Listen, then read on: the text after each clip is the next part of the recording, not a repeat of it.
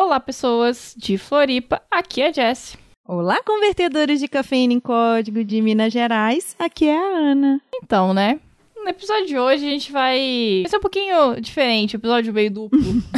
Bom, a gente sabe que a área de TI aí vive surgindo coisas novas, né? Então, vai surgindo especializações, cargos novos, pessoas que fazem coisas diferentes que a gente nem sabia que existia. E aí, Uhum. pra falar sobre uma nova ou não tão nova área, assim, a gente trouxe dois convidados, né? E a gente vai falar sobre aquela pessoa que é sempre o nosso primeiro contato quando a gente vai se candidatar para uma vaga, que são os tech recruiters, ou os recrutadores técnicos, né? Que são aquelas pessoas que vêm lá da área de recrutamento e seleção de talento. Bora lá, Ana? Bora lá. Então solta a vinheta, Ellen.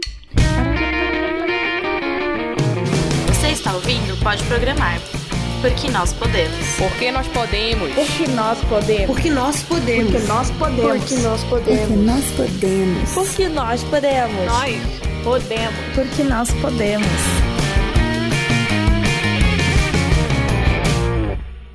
Então, você que tá ouvindo nosso podcast, já conhece o nosso programa de apoiadores? Sim, nós temos um programa de apoiadores do PicPay, que é nosso parceiro aqui. E por que, a gente tem esse programa de apoiadores, Ana? Minha filha, porque assim, boletos vêm, né? E já basta os boletos que eu tenho que pagar das fraldas, escolas. Tem o boleto Pode Programar, ele poderia ser sozinho. E aí a gente precisa pagar boletos do Pode Programar. A gente precisa, para vocês terem esse áudio límpido, maravilhoso, coisa maravilhosa. A gente precisa de equipamento. A gente precisa pagar a Ellen, que a Ellen, ela ainda não tá podendo fazer trabalho voluntário. A gente precisa pagar servidor, pagar algumas plataformas, umas coisas para a gente estar aqui, lindas, maravilhosas e distribuídas para vocês. E é isso aí.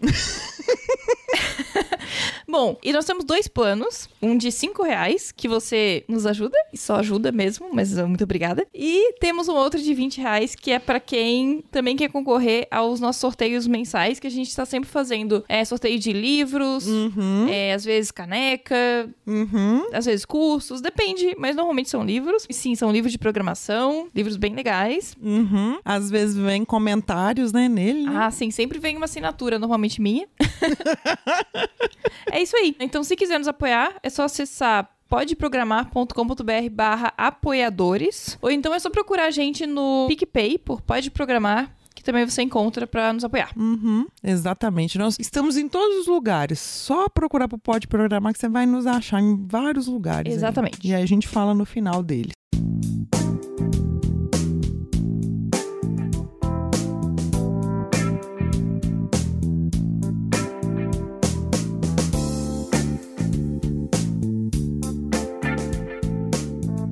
Vamos para a apresentação dos nossos convidados. Isso! Nós vamos por ordem alfabética, né? Falar aqui. Nós vamos chamar o convidado da Jessie. Eu que vou apresentar ele, é o Caio. Olá galera, é, eu sou o Caio, diria que sou um ex-tech recruiter, agora escrevo uns códigos aí e a gente vai falar um pouquinho mais sobre essa mudanças, por que que isso aconteceu, várias coisas aí pra gente trocar ideia. Olha! E a Isa? Ei, gente, tudo bem? Meu nome é Isa, eu sou IT Recruiter. Tô tentando virar a chavinha também, igual o Caio. Tô muito feliz de estar aqui e eu queria agradecer o convite de vocês. Ai, a gente que agradece, Isa, é só fofa. Depois a Isa vai contar, assim, como que a gente garimpou ela, vamos dizer assim. No- Eu e a Ana, a gente é guest recruiters. a gente é recrutador de Boa. convidados. É, a gente faz recrutamento, a gente dá uma vasculhada na internet, fica ali olhando aquela pessoa, vê o que, que ela faz ali e tal, e a gente vai lá e pesca ela. Somos pescadores. Vocês também podem virar tech recruiter então. Olha aí, Olha, olha só, daqui- será? Imagina o caminho inverso. Olha. Pois é, um caso interessante. Temos que achar alguém que tenha feito isso. Será que tem? Não sei. Eu conheço uma pessoa. Se tiver alguém aí, Olha aí, Conheço. próxima pauta. É a próxima pauta.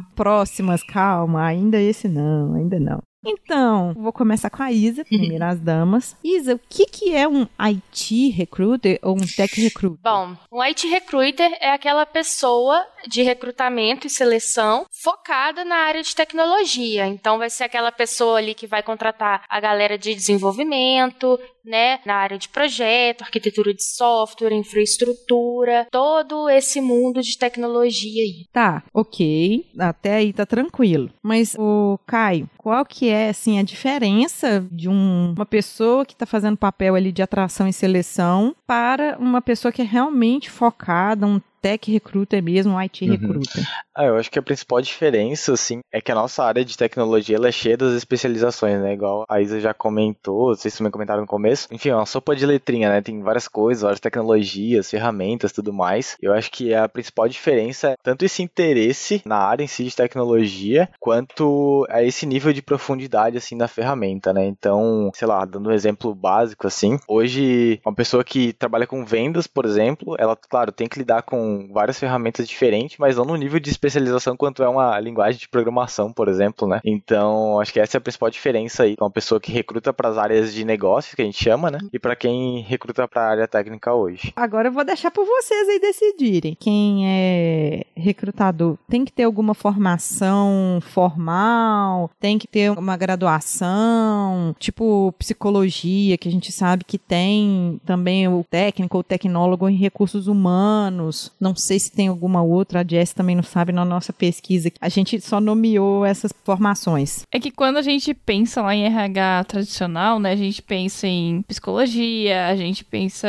em pedagogia, né, que tem um ramo da pedagogia que trabalha com RH, mas o tech recruiter ou recrutador, assim, não necessariamente precisa trabalhar com RH, né? É uma coisa um pouco diferente. É, eu particularmente eu acho que não precisa. Os conhecimentos para você, por exemplo, eu sou psicóloga. Quando eu comecei a trabalhar vagas de tecnologia, nada da minha formação me ajudou muito não, tecnicamente, né? Então, eu tive que correr atrás mesmo, eu e meu amigo Google, os meus amigos e amigas devs e devas para poder me ajudar e entender um pouquinho desse mundo. Eu tenho um exemplo, né, na VUP, a gente tinha, né, uma tech recruiter que era formada em moda, por exemplo, e ela era uma das melhores tech recruiters que a gente tinha, conhecia muito de tecnologia, porque ela se dedicou e buscou por conta própria. Então, particularmente eu, assim, acho que não tem problema, já conheci também outra tech recruiter que era engenheira civil e ela é super também boa no que faz. Eu não sei, o que, que você acha, Caio? Ah, eu acho que não. É até bem o que a Jess falou ali. A gente pensa em RH tradicional, existia esse, ah, tinha que ser psicologia ou RH mesmo.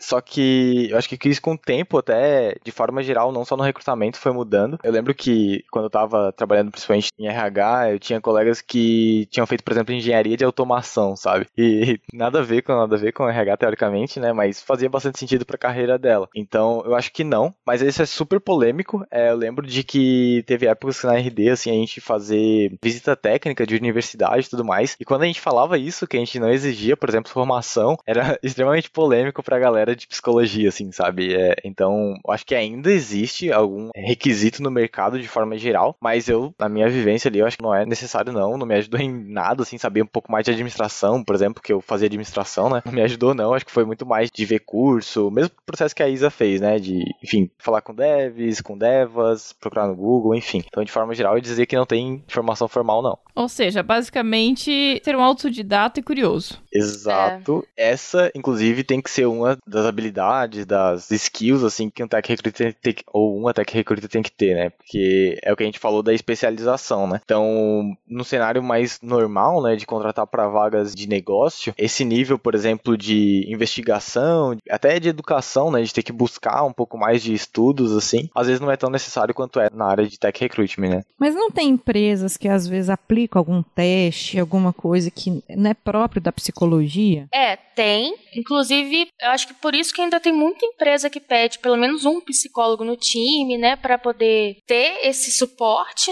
né? Embora, assim, não sei o que eu vou falar vai ser polêmico, mas tem muita gente que contrata uma pessoa recrutadora para ela ser psicóloga lá dentro. E não é isso. Se ela for assumir esse papel, ela é uma psicóloga do trabalho. É um pouquinho diferente. É lógico que a gente dá um suporte se a pessoa precisar, mas não é o que um IT recruiter faz, né? Uhum, então tem que saber diferenciar então isso dentro da Isso. empresa, né? Então pessoa que vai trabalhar com a psicologia do trabalho e tem a pessoa que vai trabalhar com atração e seleção, Isso, no caso, exatamente. né? E tem muita Uhum. empresa que ainda usa esses testes físicos psicológicos, né, com papelzão mesmo. E aí precisa ser um psicólogo, inclusive certificado, né? Não basta ser só formado, você tem que ter lá a sua carteirinha do CRP para poder até comprar esse teste. Hoje a gente não usa muito mais isso porque tem os softwares aí que usam metodologia DISC e facilitou muito a vida das pessoas recrutadoras. Mas algumas empresas tradicionais têm um pouquinho de resistência porque quer saber a personalidade daquela pessoa, né? Acha que é aquilo ali escrito em pedra, mas faz parte também, né? Isso aí tudo depende aí então das peculiaridades Isso. da empresa, né? Igual você tá falando, tem umas que vão empregar aí o, o DISC, eu já fiz o DISC várias vezes já. Inclusive na própria empresa que eu trabalho, eles utilizam o DISC para estar monitorando, né, se eu tô evoluindo nas minhas soft skills para até possíveis promoções e tudo mais. E também já fiz como eu sou uma pessoa assim, todo mundo aqui que já ouviu esse podcast sabe que eu sou uma pessoa que já tem um tempinho já na área. Eu também já fiz no papel, já fiz também testes de raciocínio lógico, de raciocínio matemático, que fica lá alguém controlando o tempo, se precisa umas formas. Eu lembro que, nossa, eu saía muito cansada desse tipo de teste, porque era um teste que exigia muito da mente da gente e eram coisas diversas num curto espaço de tempo. Sim, eu acho que até essa questão dos testes, assim, é uma linha bem tênue, né? Porque, por exemplo, se tu fala que, ah, vou contratar com base no DISC da pessoa, e aí o DISC ele pode mudar, né? Igual a Ana falou, às vezes a gente olha pra ele pra saber se a gente evoluiu ou não. E até essa frase, né, evoluiu, no- talvez não seja muito boa, isso modificou ali a tua forma de trabalhar, enfim, de se relacionar. E aí pode ser já um gap da própria avaliação do RH, né? Então, por exemplo, pô, a pessoa hoje ela é, ah, é um alto I com um baixo C, né, que tem essas coisas lá. Mas depois, sei lá, seis meses depois ela mudou e ela já não era mais assim, ah, então ela não serve mais, sabe? Então acho que também pode ser um gap da avaliação do recrutamento. Até pelo que eu já vi, assim, de RH que tinha esses testes, geralmente era muito com base em coisas mais práticas, né? Então, mais práticas no sentido, assim, como a Ana comentou, de raciocínio lógico, de comunicação de forma geral. O que, que você faria numa reunião X, por exemplo, que aconteceu isso ou aquilo. Então, esses testes eu acho que talvez esses conseguem extrair um pouco mais, assim, da personalidade realmente da pessoa, né? Ou então aquela clássica pergunta, né? Qual foi seu maior desafio? É, e querendo ou não, a entrevista em si também é uma ferramenta, né, de avaliação não só para quem tá recrutando, mas quem pretende ali trabalhar naquela empresa, né? Também é uma forma de conhecer a pessoa, assim como um teste é. E aí é super importante não olhar o teste apenas de um ponto de vista, né? Então, o legal é quando tu tem um teste, mas tu tem também a oportunidade de falar com a pessoa sobre aquele teste ali, sobre os resultados que ela teve e tudo mais, o que ela acha também daquele resultado do teste, enfim. É, eu acho super necessário quando você aplica esse tipo de teste, principalmente DISC, aplicar antes de conversar com a pessoa, sabe? Porque aí você tem um relatório, você consegue conversar com a pessoa sobre ele, porque é aquela coisa, né? Quando você não tem uma pessoa de recrutamento que foi bem treinada para usar aquela ferramenta e entender que tem coisas que são relativas, são comportamentos, o que tá ali não é escrito em pedra, a pessoa pode estar passando por algum momento diferente, você precisa ter empatia. Tem que ter um tre... e nem só da pessoa do RH, né? Da pessoa gestora também. Eu lembro que uma vez, há um tempinho atrás, uns 3, 4 anos, eu implantei pela primeira vez um DISC. E aí fui treinar os gestores, eu ainda era um pequeno Pokémon, ainda não tinha me evoluído. Eu fui falar sobre os perfis e as pessoas sempre têm um perfil comportamental preferido. Aí as pessoas, eu gerei toda uma situação de preconceito com o perfil comportamental e depois eu tô assim, meu Deus do céu, o que, que eu fiz? Eu piorei a situação aqui porque eu não estava preparada, entendeu? Então por isso que é muito importante estudar muito sobre isso, não usar só isso como uma validação comportamental, né? A gente tem hoje várias formas de fazer isso, tipo teste de inferência, teste de cultura, né? Entrevista inversa. E também não pode ser aquela testação danada, né? Que você tá fazendo o processo, aí 60 testes, sei lá, no computador o dia inteiro. Não, assim, enquanto isso, uma empresa que resolve testar demais, vem uma outra empresa, se a pessoa estiver fazendo processo seletivo em paralelo, a outra vai falar assim: ah, eu vou pagar para ver aqui, deixa eu trazer essa pessoa. Aí ela acaba desistindo de um processo. E isso eu acho que é uma coisa interessante para a gente estar tá discutindo no episódio futuro sobre essas questões assim do processo seletivo em si. Eu acho que vai ser bem bacana e talvez bastante polêmico. Tem, tem polêmica nisso aí. Demais, nossa senhora. Mas aí vamos voltar aqui pro foco. Quando a pessoa fala, ah, eu sou tech recruiter, eu não sou só recruiter geral. O que, que é bom estar tá ali, tá sabendo ali, conhecimento, assim, você precisa de ter algum conhecimento técnico ou só conhecimento conceitual? Como é que é? Eu acho que para você começar, o mínimo é você entender, né, o que é front-end, o que é back-end, o que é software, né, hardware, quais são as principais linguagens, porque depende da vaga que você vai fazer, né? E aí depois, eu acho que quando você entrar, você aprofunda ali no projeto, na empresa, qual o produto que a empresa tem, qual a linguagem, né? Qual é a metodologia de projeto que eles utilizam. Só que é muito importante antes, quando você aprende né, o que é front o que é back, você precisa entender quais canais estão essas pessoas, o que, que são as comunidades, como que eu acesso as comunidades, como que eu posso colaborar com essas comunidades também para aprender. Então eu acho que tem que ter um trabalhinho de pesquisa aí antes, até para você querer aprofundar e entender, tipo, ah, minha vaga aqui é, sei lá, Node. Ah, deixa eu ver o que, que é Node. Onde que eu posso ver, um, sei lá, uma linha de código, sabe? Para poder entender como que funciona. O que, que é um GitHub? GitHub e Git são as mesmas coisas? Não. Então, eu acho que você tem que ter pelo menos o conhecimento dos conceitos para você começar, sabe? Perfeito. Acho que só para completar, eu diria que a pessoa que diz que é tech recruiter, ela precisa ter essa foto, assim, sabe, do que é a área de tecnologia como um todo. Que a gente tá falando até de tech recruiter, e aí, se a gente parar pra pensar um pouco mais quais, por exemplo, são as áreas que a gente contrata, né, nesse mundo de tech, vai envolver aí design, e aí design, por exemplo, vai ter várias áreas subsequentes, né, tipo pesquisa, design de interface e tudo mais. Aí vai ter área de desenvolvimento, que aí é mais uma sopa de letrinha que tem o que a Isa já comentou, front, back, infra, DevOps, o que é a diferença de infra de DevOps, CRE, Data Science, Data Engineering, Engineer. Então vai vir várias áreas, né, que vão nascendo uma da outra. Então acho que é importante essa foto geral, assim, né? Claro, você não vai precisar. Ou seja, tem que ouvir muito pode programar. É, pô, e te contar. Olha, dona Jéssica. Deixa adorei, eu fazer um parênteses adorei. já. Eu, quando. Ah, deixa eu até fazer um segundo parênteses aqui. Eu conheci o Pode Programar quando a Jéssica entrou na RD, né? Porque, inclusive, eu participei do processo seletivo dela. E aí, depois, quando, enfim, já tava como Tech Recruiter lá, eu ouvia muito podcast, inclusive Pode Programar programar para aprender mais sobre a área, assim. Então, vários outros podcasts de tecnologia que existem eu consumi muito, assim. Era a época que a gente ia pro escritório, né? Então, no ônibus, a gente... Há muito tempo atrás, Há né? muito tempo atrás, a gente tinha que ir pro escritório e tudo mais. E aí, no ônibus, eu lembro de ouvir bastante podcast. Então, isso, por exemplo, ajuda bastante aí para se tornar um tech recruit. Só falando dentro desse parêntese seu aí, antigamente a gente recebia muitos feedbacks falando assim: ah, olha, eu ouço sempre quando eu tô em trânsito pro escritório e tudo mais. Aí, assim, deu uma queda, porque aí o pessoal foi se organizar, agora o pessoal tá fazendo atividade física, então o que eu mais ouço? Ah, é quando eu tô indo fazer minha caminhada, quando eu tô lavando vasilha, ou quando eu vou pra academia. Quando eu lavo louça, quando eu tomo banho. Eu gosto de ouvir no banho. Sou estranho. Você não é estranha, bem. Você tem um celular que dá pra colocar ali na umidade, né? É. Eu, pelo menos, não tenho.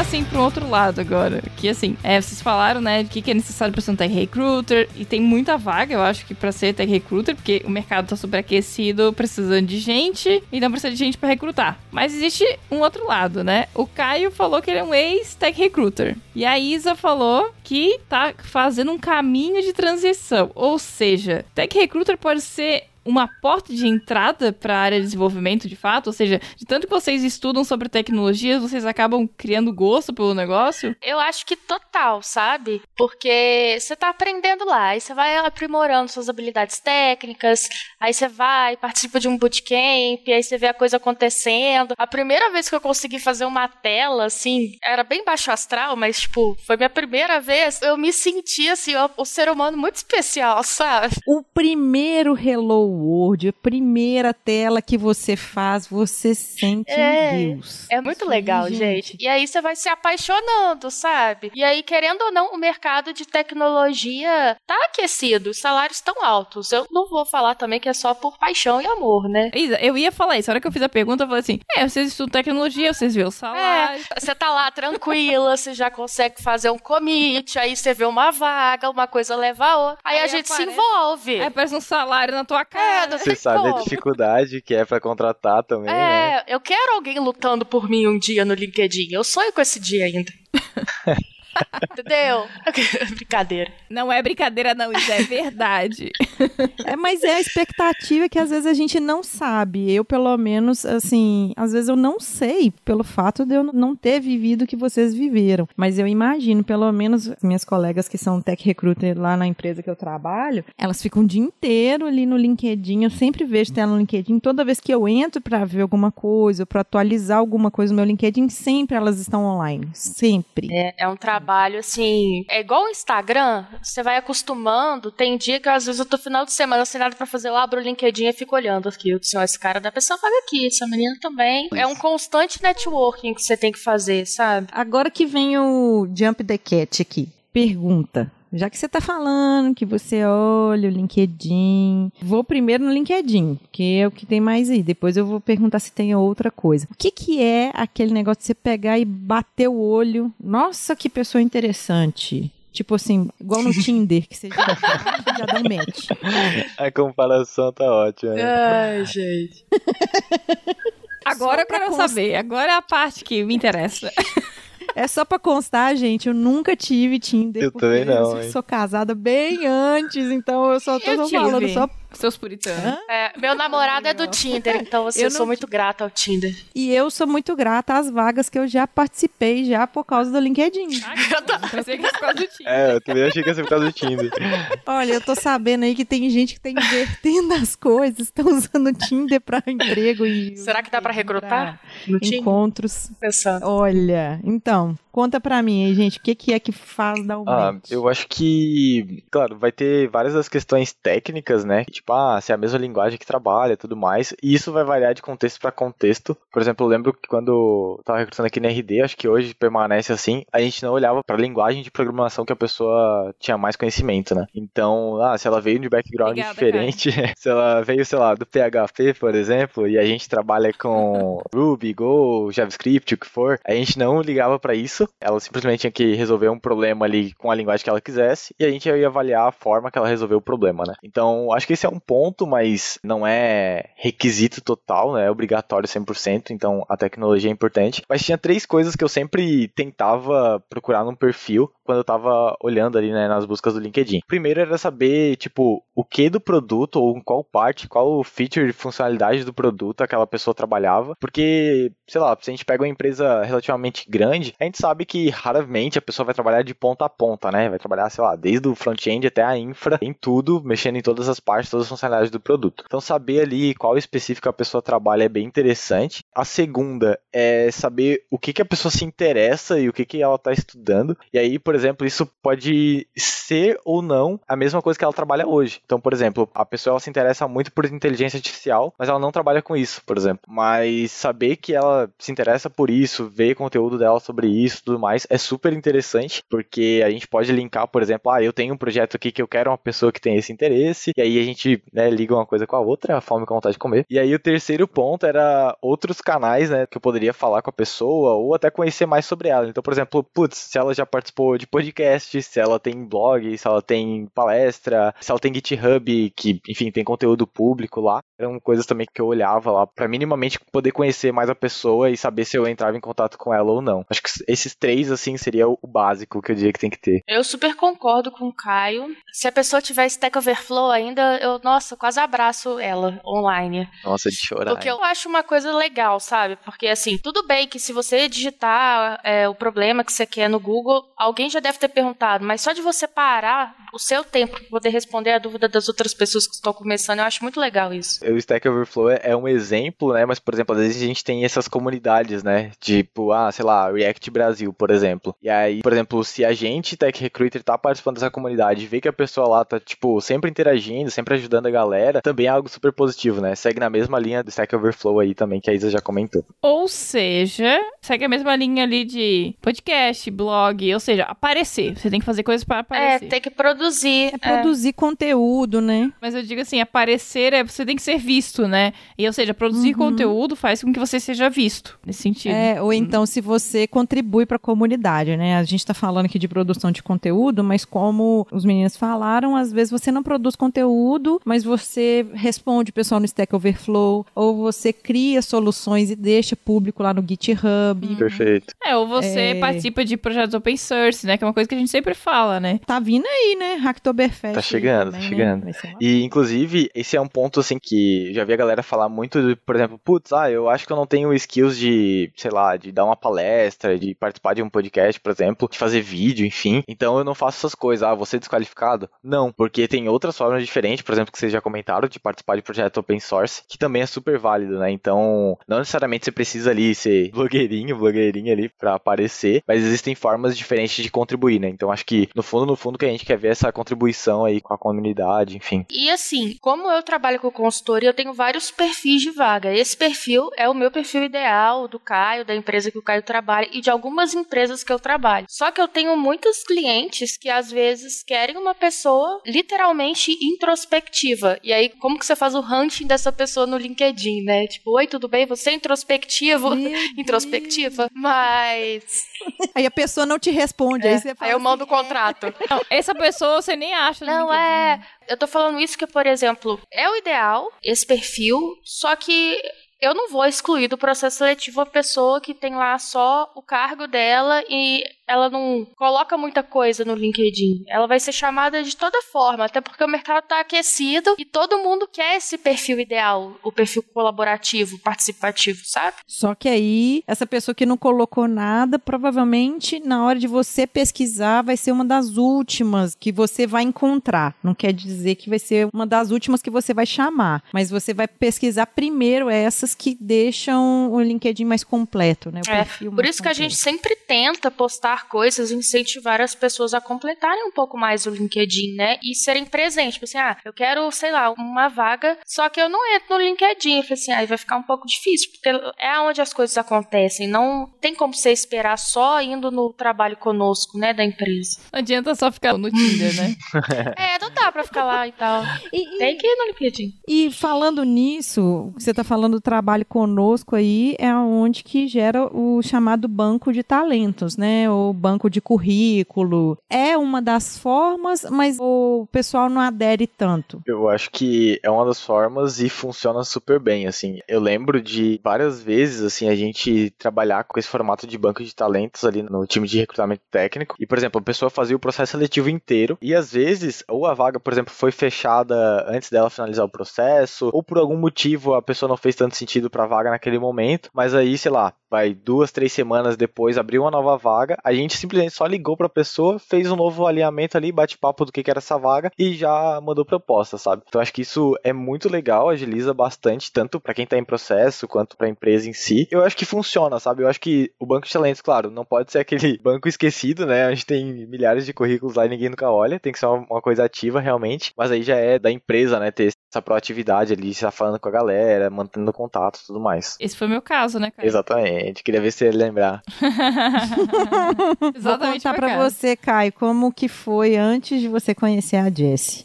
É, eu ficava falando com ela, ô Jess, faça o LinkedIn, arruma seu LinkedIn. Ela, ah, não, não vou fazer isso não. Quando tiver que aparecer a vaga, vai aparecer. Eu falei assim, sua louca, não faz assim. Porque a Jessie, você tá falando aí questão de comportamento, de pessoa que participa, de comunidade. A Jessie, há um tempo atrás, mesmo durante o Pode Programar, ela era muito introspectiva. Muito. Isso aí é uma característica da Jessie. E ela foi expandindo, modificando. Aí que entra que eu falei, acabou que evoluindo, mas não, não foi mal colocado mesmo que eu falei. Mas assim, ela acabou ganhando mais skills nessa parte de ficar mais pra frentex aí. Tanto é que depois ela passou a ser arroz de festa em um monte de evento. Cara. Ela participou de um monte de coisa. Aí eu ficava com inveja dela porque eu tava grávida E eu falei assim, não vai dar pra começar isso aqui.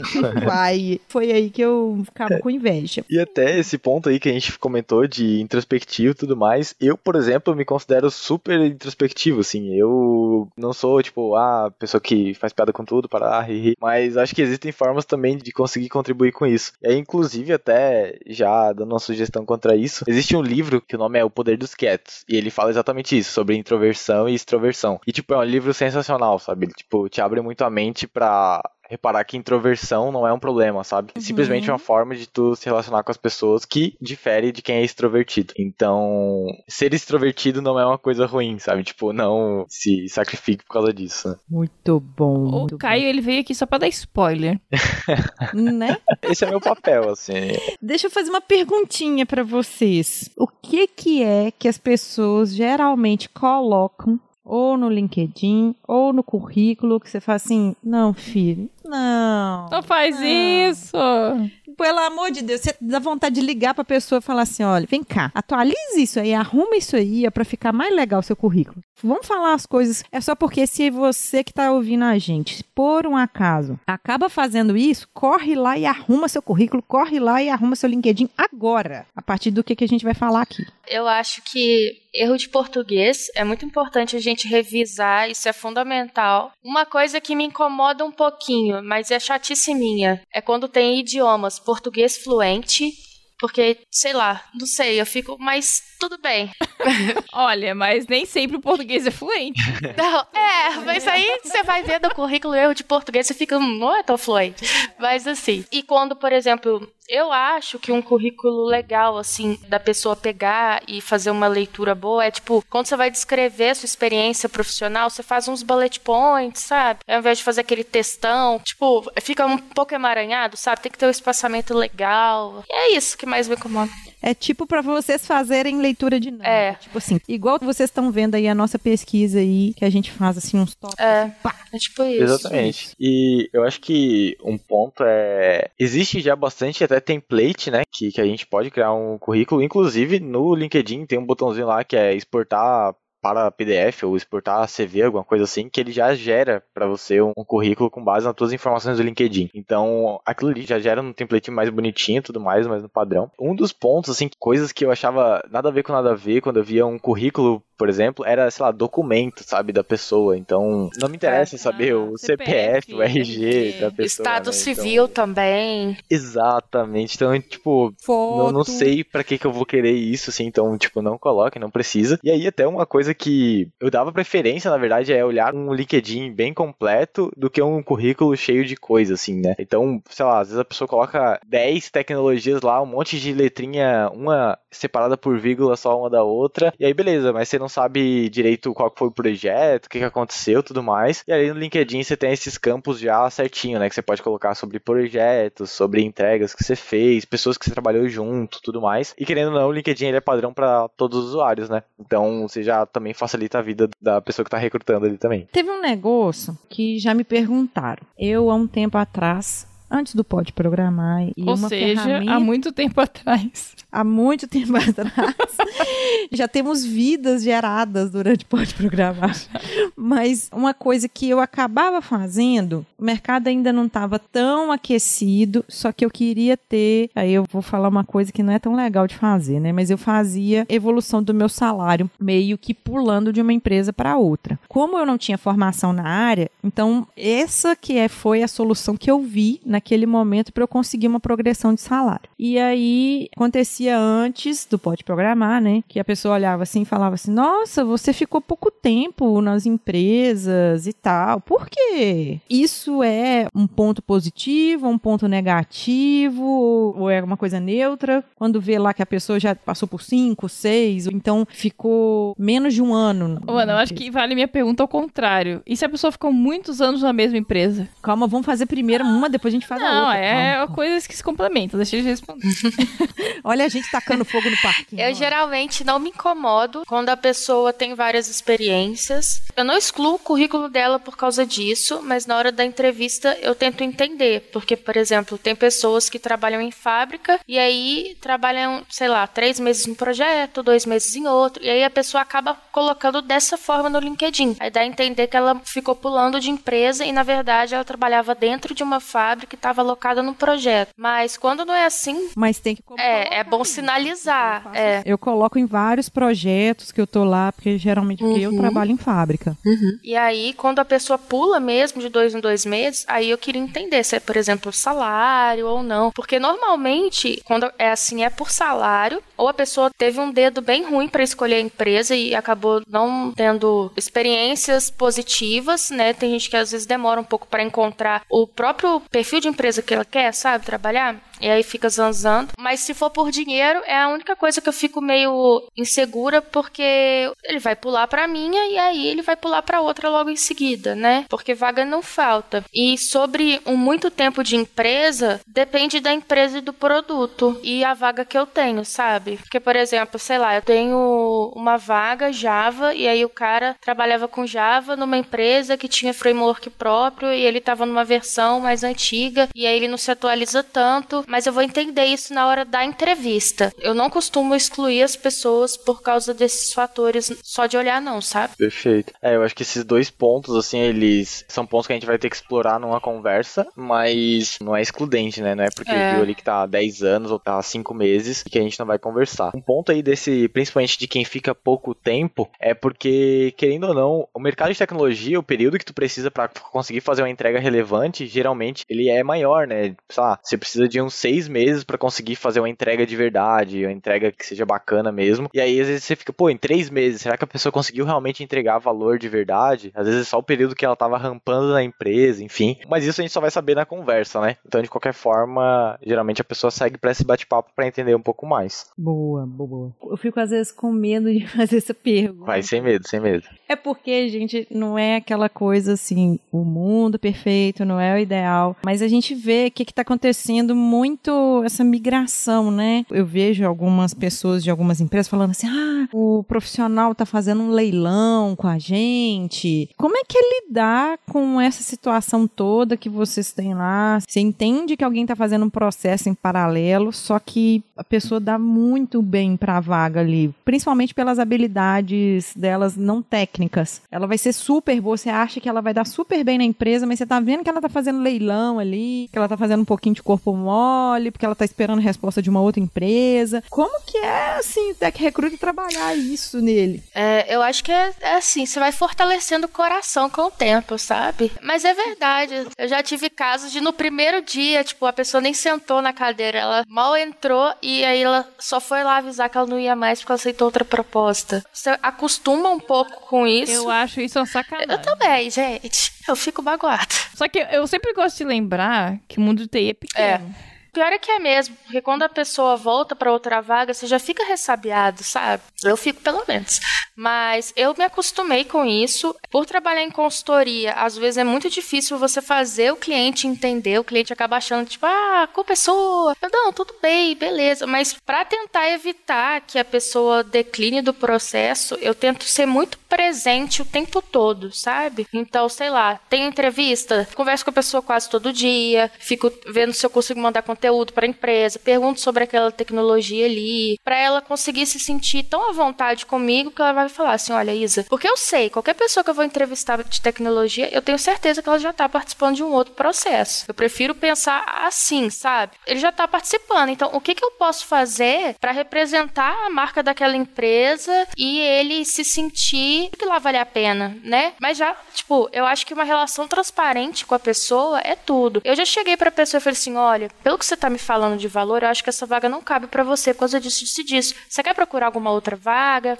E aí você troca a pessoa de processo. Eu acho que a gente tem que saber a hora de largar o osso também, sabe? Eu acho que, querendo ou não, um processo seletivo, ele não depende nem só da empresa, nem só da pessoa que tá em processo, né? Eu acho É. que é uma via de mão dupla. É, então, o que você comentou da transparência ali, acho que é essencial, assim, tipo, às vezes você já tem clareza do que que é o seu orçamento pra vaga, né? Por exemplo, ah, é valor X, a pessoa tá me pedindo X Vezes 2. E aí não faz sentido você já avançar o processo inteiro para chegar lá no final e dizer, por exemplo, que não vai rolar. Ao mesmo tempo, quando a gente pergunta ali se está participando de outro processo seletivo, por exemplo, é para saber também principalmente isso, né? Tipo, eu tô te apresentando meu desafio, eu tenho esse contexto, faz sentido para tua carreira, pro teu momento. Então acho que é ser bem realmente transparente, porque a gente não quer uma pessoa que faça exatamente o que a Isa vivenciou aí, né? No primeiro dia ela já vai embora e não volta, enfim. Então acho que querendo ou não, o processo seletivo ele depende também dessa transparência das duas partes, sabe? Então eu, claro, não acho nem um pouco legal assim quando a pessoa tá ali só para fazer leilão e quem der mais ela vai, mas eu acho que ela tem que estar tá realmente entre aspas comprada com a empresa, com o desafio, com o que ela iria fazer no dia a dia, né? Eu acho que o salário ele vai ser uma parte super importante do processo, mas não é só ele que compõe o sim ou não, né, na resposta final. Eu queria só acrescentar aí que às vezes a pessoa acha que ela não sabe todo o custo envolvido em cima disso. Então, o custo não é só questão de dinheiro, porque tem um custo. E esse custo é o tempo que o Tech Recruiter teve. Ele foi lá, te procurou, te abordou, gastou um tempo com você ali, pensou da forma que poderia trabalhar aquela vaga com você e tudo mais. E aí, beleza, a pessoa acaba aceitando e aí tem todo o processo trabalhista também, que isso tem um custo em cima disso. Para o primeiro dia a pessoa chegar e falar assim: ó, não vai rolar?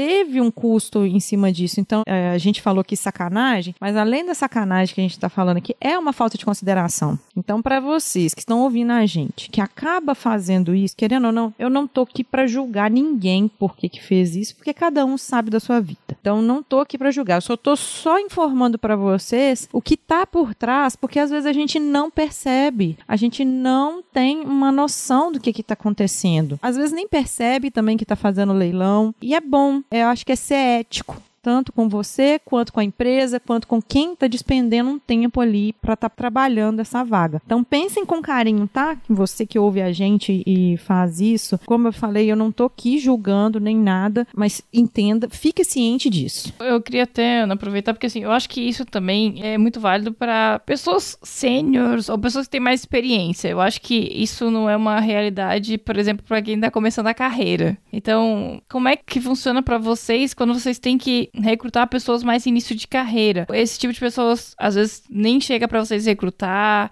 então vocês acabam esse pessoal tem que se inscrever. Como que é isso, né? Existe essa diferença, né, dependendo do nível do profissional que vocês vão lidar? Nossa, com certeza é, vaga sênior. É muito raro, quando eu trabalho vaga sênior, eu ter um candidato que vem ativamente, né? Depende muito da vaga que eu vou divulgar. Júnior é uma maravilha, né? Porque a gente tá vendo aí o boom de pessoas formadas, todo mundo com muita energia e disposição, é ótimo. Mas a gente sabe que a maioria das vagas que tem no mercado é de pleno para sênior. Eu acho que infelizmente, né? Porque tinha que dar mais oportunidade pra galera aí. Mas é muito mais difícil uma vaga sênior, né? Pra conversar conversar com a pessoa. Tem muitos perfis sêniores que não olham o LinkedIn. Então, por exemplo, sei lá, mandei a vaga para pessoa em outubro de 2019, que aconteceu comigo semana passada. Aí, semana passada, a pessoa me respondeu: Oi, tenho interesse. Eu falei assim: então, a vaga já fechou, já tem um tempinho que eu te mandei esse convite, mas eu agradeço o seu interesse. Se você quiser uma outra vaga, a gente olha. Então, eu acho que já é, por natureza, um perfil mais difícil, né, de achar por causa desses fatores. Eu acho que principalmente quem tá começando, assim, querendo ou não, todo mundo mundo é meio parecido, né? No sentido de tipo, ah, acabou de sair da faculdade, talvez conseguiu fazer um estágio ali durante a faculdade, ou não fez faculdade, fez algum, sei lá, bootcamp, cursos por fora. É, então todo mundo tem um background minimamente parecido. E aí, o pulo do gato é quando tu consegue se diferenciar nesse meio, né? E aí o se diferenciar é aquilo que a gente já falou, né? Ter um, por exemplo, um portfólio no GitHub pra gente ver de projetos open source, projetos pessoais seus mesmo. E ali a gente consegue, por exemplo, já identificar ali o que, que poderia fazer mais sentido para a vaga que a gente tem. Eu acho que é um grande gap ainda do mercado que a gente tem de tecnologia contratar mais pessoas júniores, particularmente a, quantidade de vagas júniores comparado com a de vagas sêniores que eu já fiz quando eu tava como tech recruiter era bem desproporcional assim. Então acho que aí realmente é um gap do mercado e realmente existem pessoas boas, né, que são júniores, vezes só precisa desse empurrão de uma empresa bacana para ela conseguir decolar ali, né, e se desenvolver. Então, eu acho que tem esses dois lados, né? A pessoa conseguir ali fazer aquele pouquinho a mais assim para se diferenciar e as empresas também, claro, ter essa porta aberta aí para oportunidade. Boa.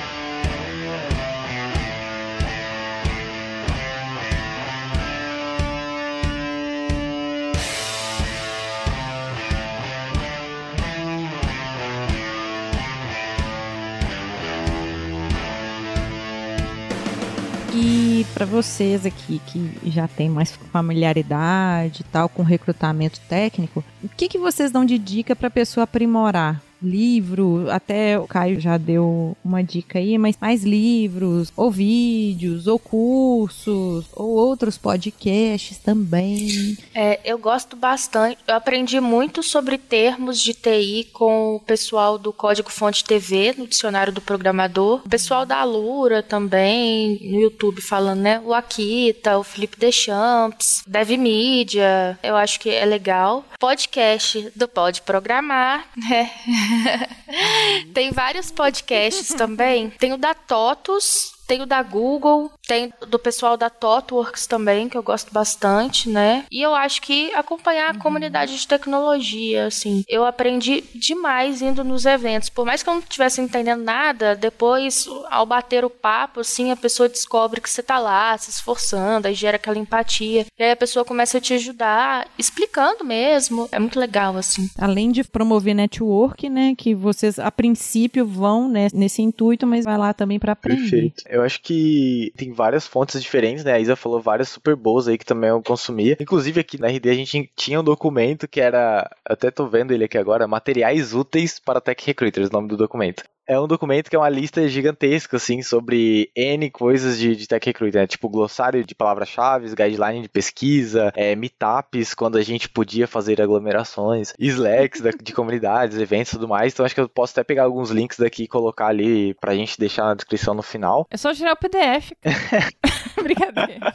Mas acho que, assim, de dica geral, assim, é consuma conteúdo técnico, né? Tipo, é, veja realmente canal de tecnologia, conteúdo de tecnologia. Talvez você não entenda tudo, mas tudo bem. Assiste cinco vezes, que daí você entende um pouco melhor, talvez. Tem um post também bem específico que eu vi, que é de uma recrutadora que trabalha no Google, se eu não me engano. É Kelly Maia. Ah, eu adoro dela. ela. Esse post dela eu achei sensacional. Eu conheci ele depois que eu já tinha parado de ser tech recruiter, queria ter conhecido antes. Mas eu vou deixar ali também, que é o quanto de tecnologia uma recrutadora de tech precisa entender. E é sensacional. Eu acho que é uma leitura, assim, meio que obrigatória para quem quer se desenvolver nessa carreira aí. Posso só fazer um parênteses? Eu tenho no GitHub, a gente fez um glossário para IT Recruiter open source. Aí os devs e as devas eles contribuem com novos termos. Aí depois, se vocês quiserem, eu passo para vocês. É, a gente fez. Com por favor, certeza. coloca aqui. E se por um acaso a gente não conseguir lembrar de todos aqui para colocar, por favor, como que vai fazer eu pobre mortal aqui ouvindo como que eu vou fazer Isabela para eu te procurar para falar assim oh, Isa você falou isso isso isso como que eu faço para achar